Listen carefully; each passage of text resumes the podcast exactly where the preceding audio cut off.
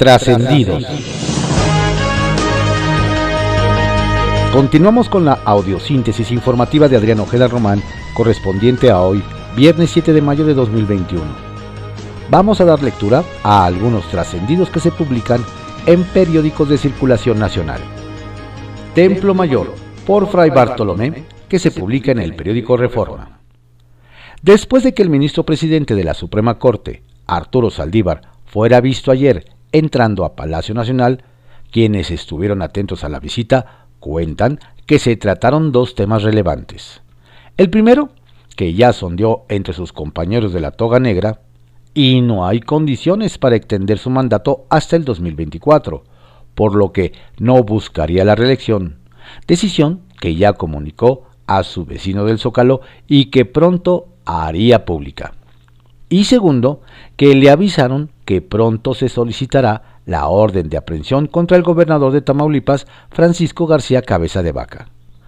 Por cierto que a más de uno le extrañó la sede de la reunión, pues la visita del ministro no es compatible con el Código de Ética del Poder Judicial, el cual establece que los juzgadores deben abstenerse de hacer citas con las partes de un litigio fuera de las oficinas donde ejerce su función por más que entre la corte y palacio solo esté la calle de Corregidora. Muy cómodo, pero irreal, suena el deslinde que pretende hacer el morenista Mario Delgado de su involucramiento con la línea 12 del metro, cuyo colapso cobró 25 vidas. El presidente de Morena salió con que a él solo le tocó conseguir los fondos para el proyecto cuando fue secretario de Finanzas local entre 2006 y 2010, y después no tuvo nada que ver. Lo que no dice es que en esos años ocurrieron hechos que acabaron provocando fallas graves en esa línea, como el cambio de proveedor y de modelo de convoyes, que en 2009 pasaron de ser 152 metros a otros de 140 metros, que además resultaron ser más anchos. Y fue justamente el cambio de modelo el que provocó un desgaste acelerado de los rieles debido a la incompatibilidad, entre convoyes y vías, lo que se tradujo en un costo millonario adicional en mantenimiento correctivo. Pero de ese y otros temas escabrosos de la línea opacada, perdón, dorada, el dirigente morenista no ha dicho ni pío desde que salieron a la luz a partir de 2013. Qué conveniente. Ahora que Andrés Manuel López Obrador amagó con enviar una nota diplomática al gobierno de Joe Biden para quejarse por los fondos que Estados Unidos otorga a organismos de la sociedad civil en México, salió a relucir otro tema preocupante. Cuentan integrantes de esas agrupaciones que empresas privadas de capital estadounidense que antes les hacían donaciones dejaron de hacerlo y que la razón que les dan es que recibieron amenazas de personeros de la 4T quienes amagaron con complicar sus operaciones en el país si seguían apoyando a organizaciones mal vistas en Palacio Nacional. Circuito Interior, que se publica en el periódico Reforma.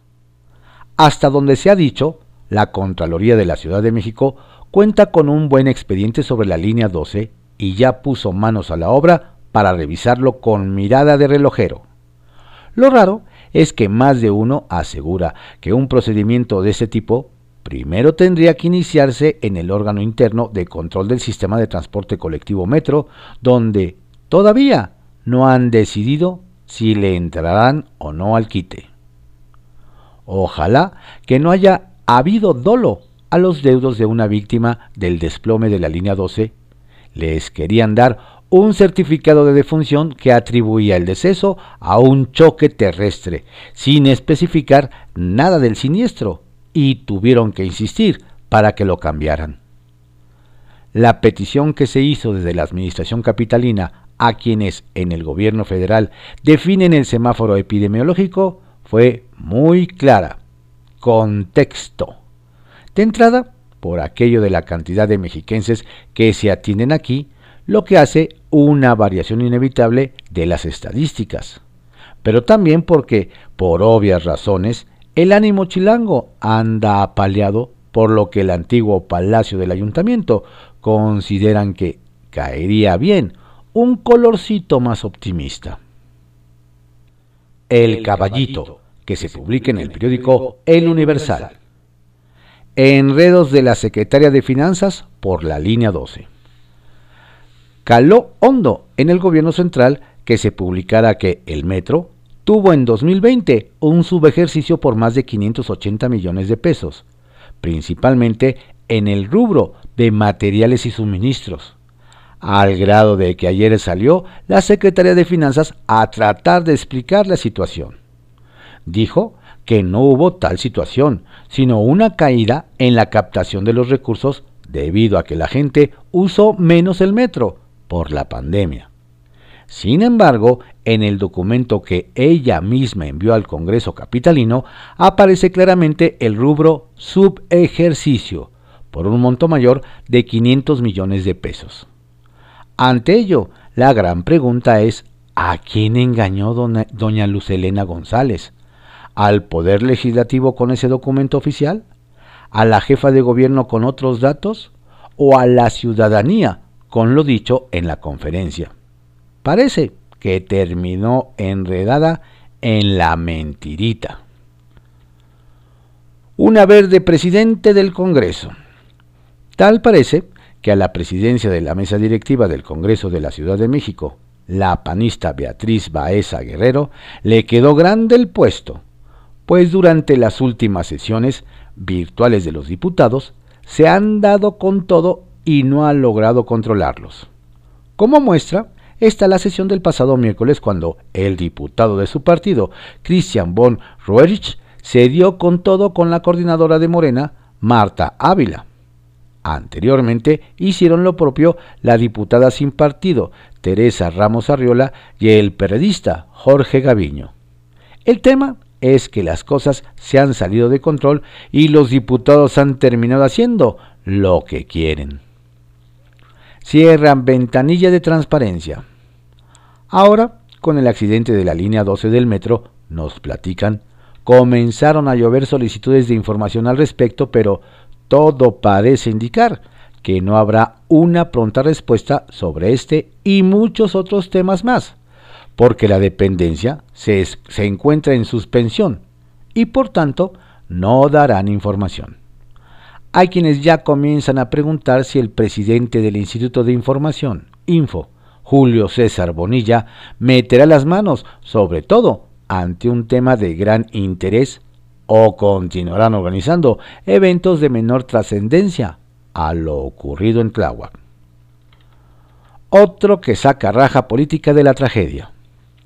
El candidato de la coalición de Morena PT, Nueva Alianza, a la presidencia municipal de Toluca, Juan Rodolfo Sánchez Gómez, se comprometió a llamar expertos para revisar la estructura del tren interurbano México-Toluca, tras el incidente de la línea 12 del metro es necesario descartar riesgos, pues recordó que fue un gobierno priista quien construyó la mayor parte de la infraestructura. Don Juan Rodolfo se sumó al carro de sacar raja política a una tragedia, sobre todo cuando las encuestas no le son del todo favorables. Kiosco, que se publica en el periódico El Universal. Gambito de Laida, y el respaldo del hijo de AMLO a Sansores. Quien atrajo los reflectores en Campeche, nos dicen, fue la candidata gobernadora Laida Sansores, por Morena y PT, luego de que, previo al debate que se realizará este viernes, promocionó su participación con un flyer en que emuló a Beth Harmon, personaje encarnado por la actriz Anya Taylor Joy, la protagonista de la exitosa serie de Netflix Gambito de Dama.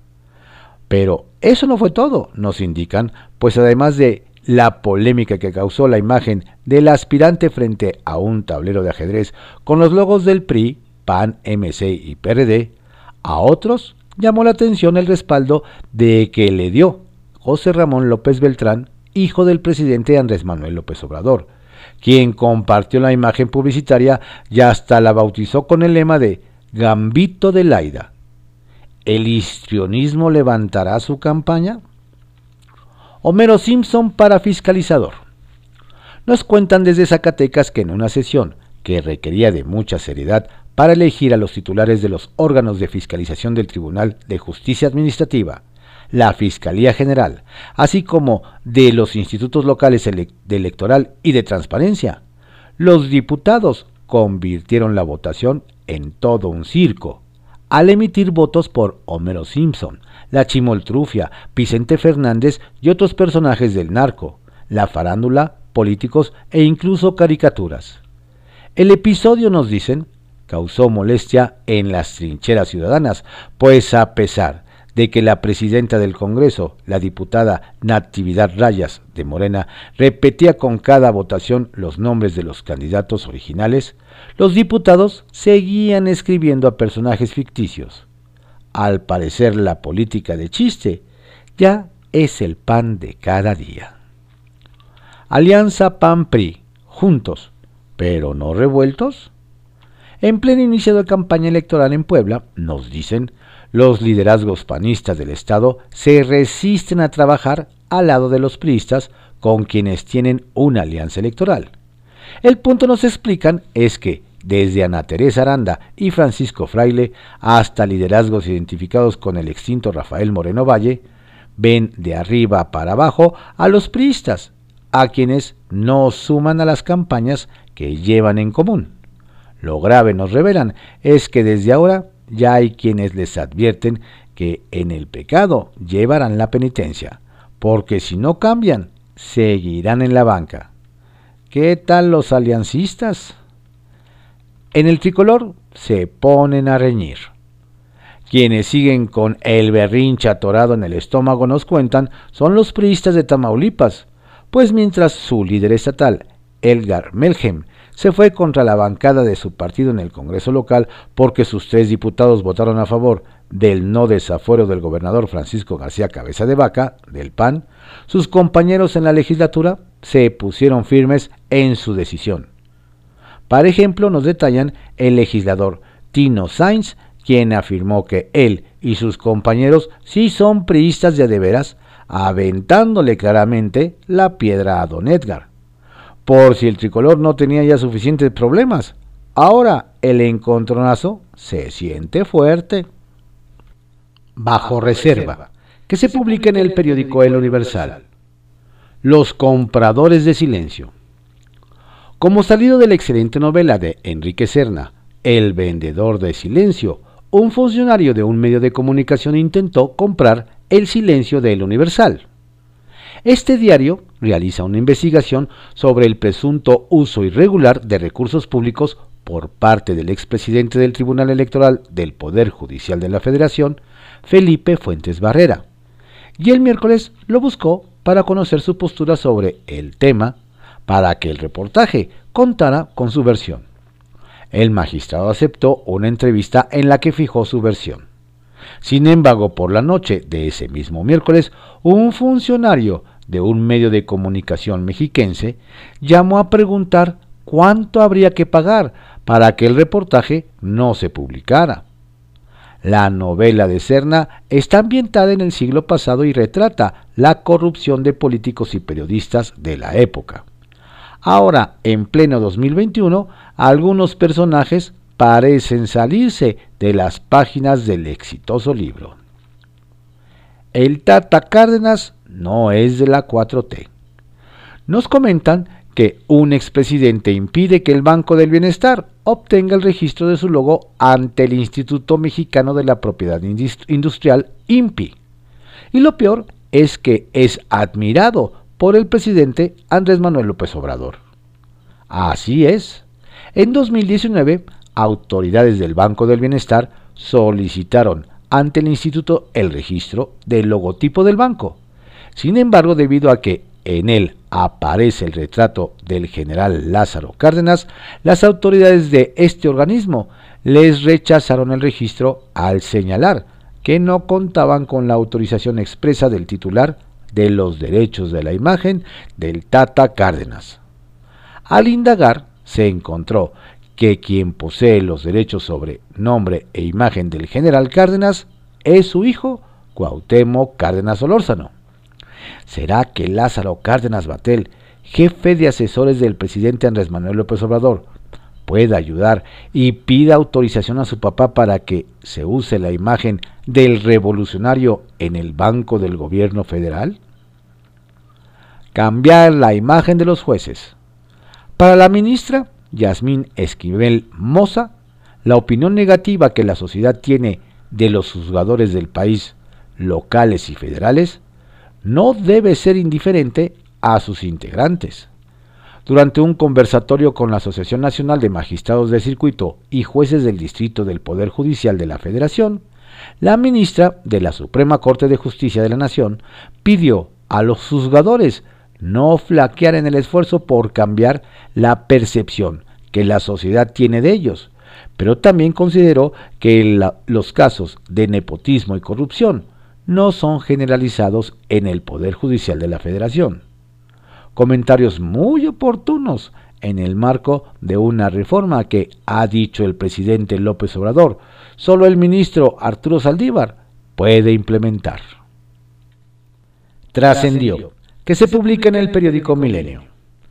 Trascendió que tanto pelear por un lugar en la comisión permanente y a la hora de la verdad el coordinador del PRD, Miguel Ángel Macera, no llegó a la sesión en medio del cruzo de culpas por la tragedia de la línea 12 del metro y mandó en su lugar al suplente Marco Trejo Pureco.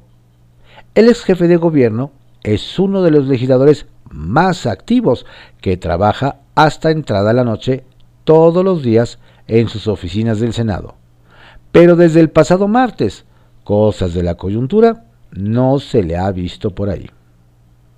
Trascendió que otra integrante del Senado, la morenista Margarita Valdés, acabó ofreciendo disculpas a quienes no coinciden con la posibilidad de que haya existido un acto premeditado en el caso de la línea 12. Y es que antes se le vio en un video aventurar. No sabe uno si hay gente perversa que va y le mueve a la ballena para que se caiga. Yo tengo una mente muy de ¿por qué pasan las cosas? ¿Por qué no habían pasado antes? No comment. Trascendió que a la Contraloría General de Ciudad de México, encabezada por Juan José Serrano, no ha llegado notificación de ningún tribunal, ni juzgado, ni de la Corte sobre la revocación de las inhabilitaciones por 20 años una y 5 otra dictadas contra Enrique Orcasitas, exdirector del proyecto Metro, por las irregularidades en la construcción de la línea 12. Así que esas sanciones siguen firmes. Trascendió que fueron las mujeres las que encendieron el debate de candidatos a gobernar Baja California Sur con Armida Castro del Partido Verde, quien recordó que cuando fue alcaldesa de Los Cabos entre 2017 y 2018, vivir entre narcos era costumbre, lo que asegura ya se acabó en ese destino.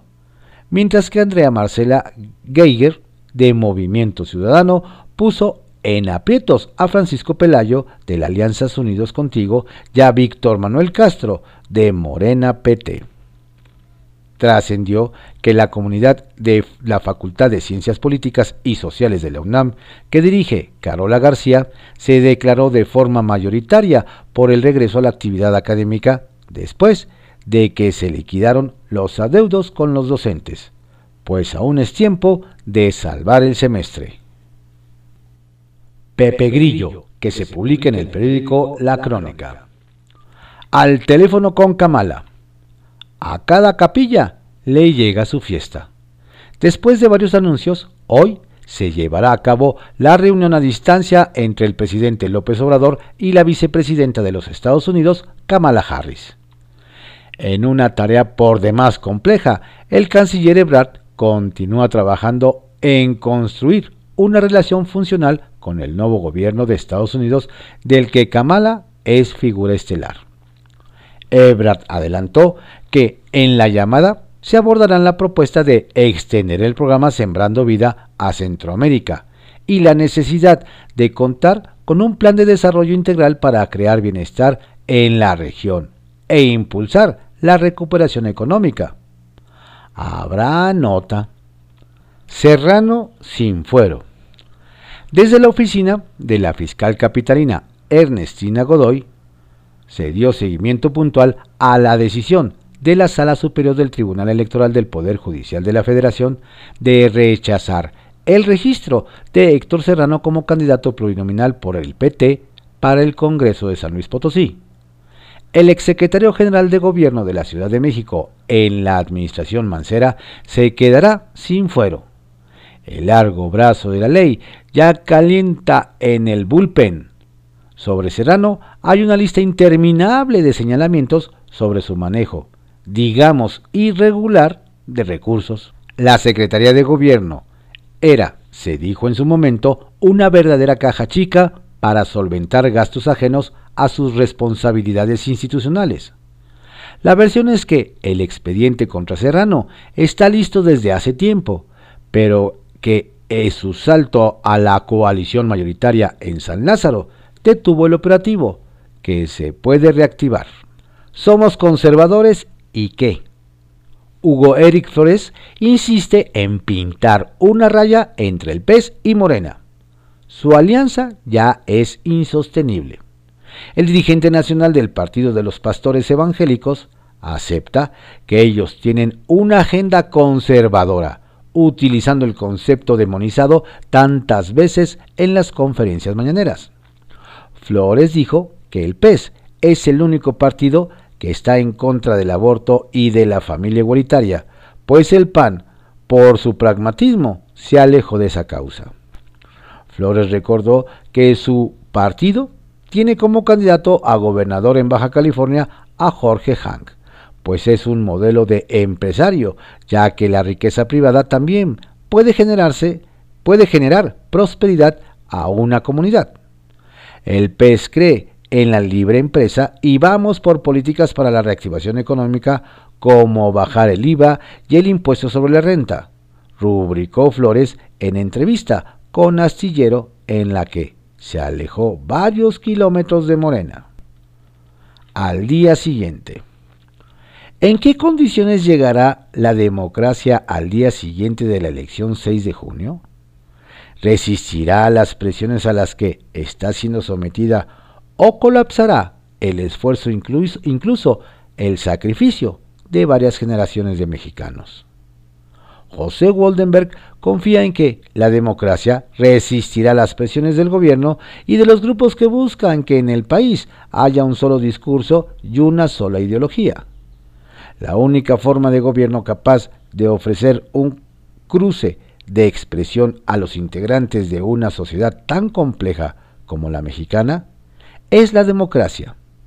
Estamos viendo que desde el gobierno esa verdad elemental no se entiende y quieren imponer el discurso de una sola voz. Sacapuntas, que se publica en el periódico El Heraldo de México. Saldívar en Palacio. Mucho revuelo causó la visita del presidente de la Suprema Corte, Arturo Saldívar, a Palacio Nacional ayer. Las versiones indican que se reunió con el consejero jurídico de la Presidencia de la República, Julio Scherer, y se especuló sobre los temas que abordaron.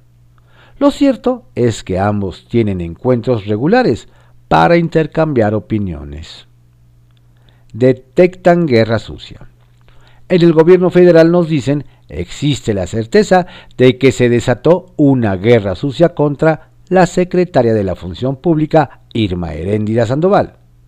Lo atribuyen a las destituciones, multas e inhabilitaciones que ha impuesto como parte del combate a la corrupción. Sin embargo, ella se mantiene trabajando sin importar los intereses que pueda afectar. Charlas previas. Intensa comunicación hay entre los gobiernos de México y Estados Unidos previo a la llamada telefónica que tendrán hoy el presidente López Obrador y la vicepresidenta Kamala Harris. El miércoles, el canciller Marcelo Ebrard, y el secretario de Seguridad Nacional, Alejandro Mayorkas, hablaron de migración, temas en el que hay más coincidencias que diferencias. Sin ocurrencias. Nos, nos cuentan que cayó muy bien entre el empresariado de Querétaro la oferta política del candidato del PAN al gobierno estatal, Mauricio Curi. Les aseguró que se enfocará en fortalecer las instituciones para garantizar igualdad, respeto y tranquilidad. Todo con estricto apego al Estado de Derecho. Principalmente dejó claro que no hay espacios para ocurrencias. Frente sin Cárdenas. Bateada monumental dio el ingeniero Cuauhtémoc Cárdenas a Porfirio Muñoz Ledo. El líder moral de la izquierda mexicana rechazó unirse al llamado Frente Amplio en defensa de la Constitución que promueve el legislador para defender a los organismos autónomos. Desde un principio dije que yo no estaba por ir en este momento en ningún frente, subrayó. Confidencial que se publica en el financiero. Saldívar de visita en Palacio. Mucho sospechosismo causó ayer la visita de Arturo Saldívar, presidente de la Suprema Corte, a Palacio Nacional. Nos aseguran que el ministro no se reunió con el presidente López Obrador, sino con Julio Scherer, su consejero jurídico. ¿Habrá dejado un agradecimiento al mandatario por apoyar la ampliación de su mandato a dos años? ¿Le agradecería con alguna respuesta respecto de si se investigará o no al juez Juan Pablo Gómez Fierro? ¿Habrán abordado el asunto García Cabeza de Vaca? el INE y el tortuguismo en el caso San Luis Potosí. Tras la filtración del expediente de la Unidad de Fiscalización del INE, que plantea la pérdida de registro de Mónica Rangel como candidata de Morena a la gubernatura de San Luis Potosí, por no presentar gastos de campaña, la Comisión de Fiscalización sigue analizando el expediente.